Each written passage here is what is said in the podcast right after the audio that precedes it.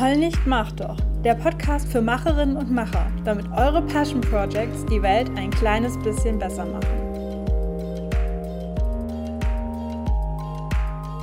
Wenn du mich schon länger abonniert hast oder mir auf Instagram folgst, dann hast du mich bestimmt schon mal davon sprechen hören, dass ich sowas gesagt habe wie Zeit, Geld oder Energie investieren.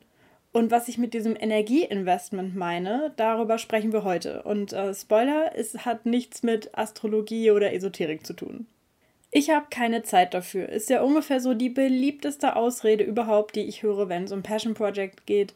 Oder wenn ich jemanden frage, na, wie läuft's denn so? Du wolltest doch auch mal das und das machen. Ähm, höre ich eben meistens, ja, ähm, bei der Arbeit ist gerade viel zu tun oder ja, Bachelorarbeit, ich habe keine Zeit. Und ähm, ich glaube ehrlich gesagt, das stimmt nicht. Denn was machst du denn, wenn du Feierabend hast? Wenn du jetzt vom Job nach Hause kommst oder nach der Vorlesung nach Hause gehst, was machst du denn da? Du hast da sicher Zeit für andere Sachen. Also Netflix gucken zum Beispiel, ein Buch lesen, äh, mit einer Freundin telefonieren, Computer spielen, auf Social Media scrollen und so weiter. Dafür hast du ja Zeit. Was eigentlich gemeint ist, ist, ich habe keine Energie, mich mit meinem Passion Project auseinanderzusetzen.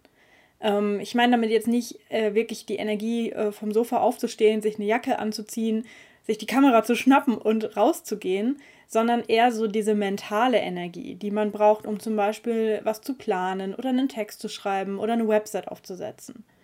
Ähm, oder bei dem Fotografiebeispiel jetzt mh, hm, Bilder zu sichten und Bilder zu bearbeiten zum Beispiel, so am Computer zu sitzen.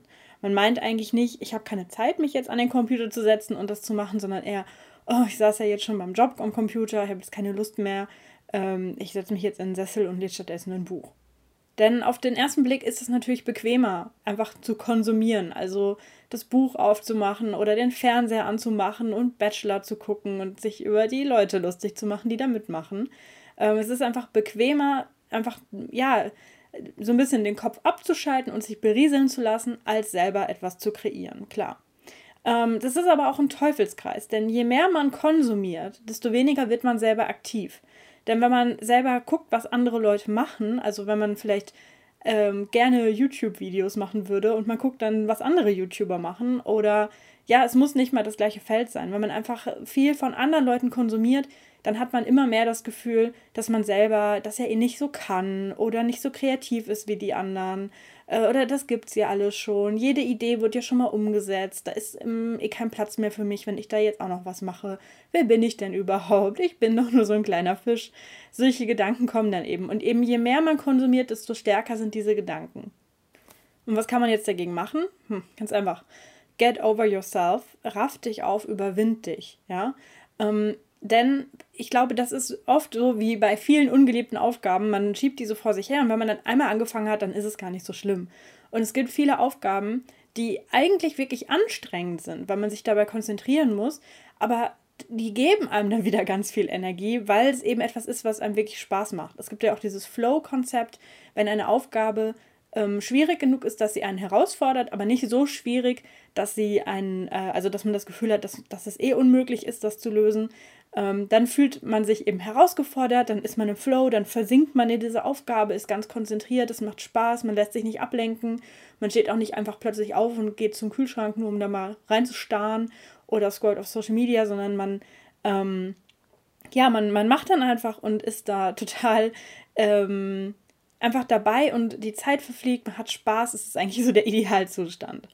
Ähm, bei mir ist es zum Beispiel so, ähm, meine Gespräche mit meinen Mentees, das sind ja so Videocalls, die gehen immer so eine Dreiviertelstunde, Stunde. Und die sind schon anstrengend. Ich muss ja sehr gut zuhören, ich muss ähm, spontan Ratschläge geben, äh, ich muss, ja, manchmal muss ich trösten, manchmal muss ich motivieren, manchmal muss ich sagen, ja, ähm, das geht so und so, also ganz konkrete Fachfragen beantworten. Also das, das, das zieht schon prinzipiell Energie. Aber wenn die Calls vorbei sind, dann ähm, bin ich auch immer total ähm, aufgedreht, will ich nicht sagen. Das wäre jetzt vielleicht too much. Aber ich bin dann irgendwie auch motiviert, was zu machen. Ich denke, ich setze mich dann auch weiter an mein Zeug und arbeite da weiter und ähm, habe eigentlich genau das Gegenteil von diesem, was ich am Anfang beschrieben habe, dass man so von der Arbeit kommt und sich erstmal in so einen Sessel werfen will. Für dich ist jetzt also die Frage, woher bekommst du denn diese Energie? Also was, was sind es für, ähm, für Tätigkeiten oder für Trigger, die dafür sorgen, dass du in so einen Zustand kommst, dass dir diese Tätigkeiten Energie geben? Und da gibt es mit Sicherheit verschiedene Methoden. Da gibt es ganz sicher kein One-Fits-All-Modell, sondern da musst du ein bisschen ausprobieren, was dich motiviert. Aber hier mal so ein paar Ideen. Ähm, zum Beispiel, such dir einen Accountability Buddy oder einen Mentor oder eine Mentorin, Werbung an wie mich, Werbung aus, ähm, eine Person einfach, die dir ein bisschen in den Po tritt, die sagt, hey, du wolltest das doch machen oder die das mit dir zusammen macht, ähm, die einfach ja so ein bisschen positiven Druck schafft. Oder du suchst dir diesen Druck, indem du bei einer Challenge mitmachst oder dir vielleicht selber eine, auch eine Deadline setzt. Ähm, es gibt ja ganz oft das Phänomen, dass man erst, wenn man eine Deadline hat und wenn die naht, wirklich produktiv arbeitet. Und das kann man sich natürlich in einem gewissen Rahmen auch faken und sich selber eine Deadline setzen. Oder zum Beispiel, dass man sich mit seinem Accountability Buddy gegenseitig eine Deadline setzt. Vielleicht bist du auch eine Person, die äh, einen konkreten Plan braucht und wo du das Gefühl hast, ah ja, ich weiß nicht so richtig, wo ich anfangen soll. Dann setz dich doch erstmal hin und mach dir einen detaillierten Plan. Und bei mir, das ist wiederum auch was, das bei mir funktioniert, wenn ich den, merke, wie dieser Plan entsteht und ähm, wie der sich immer mehr irgendwie auf meinem Papier visualisiert, äh, dass ich dann denke, wow, okay, jetzt habe ich auch Lust, den umzusetzen und da schnappe ich mir jetzt direkt mal die, die erste Aufgabe.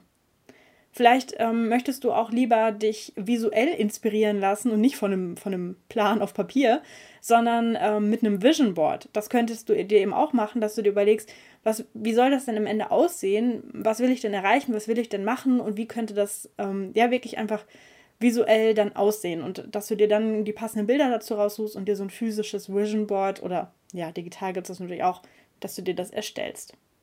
Eventuell motiviert es dich auch, wenn du Geld investierst. Also wenn du zum Beispiel sagst, ähm, ich nehme jetzt wieder dieses Fotografiebeispiel, wenn du sagst, äh, ja, ähm, ich hätte ja eigentlich gern diese neue Kamera, wenn du es dir leisten kannst, wie gesagt, ich bin kein Fan von, gib für irgendwas Geld aus und ernähre dich den Rest des Monats von Nudeln mit Tomatensauce. Also wenn du es dir leisten kannst, dann kauf dir doch diese neue Kamera und dann denkst du halt, also zum einen hast du dann bestimmt Lust, diese Kamera auszuprobieren und zu gucken, was die jetzt alles kann und wie die neuen Funktionen gehen und wie du dich da jetzt verbessern kannst.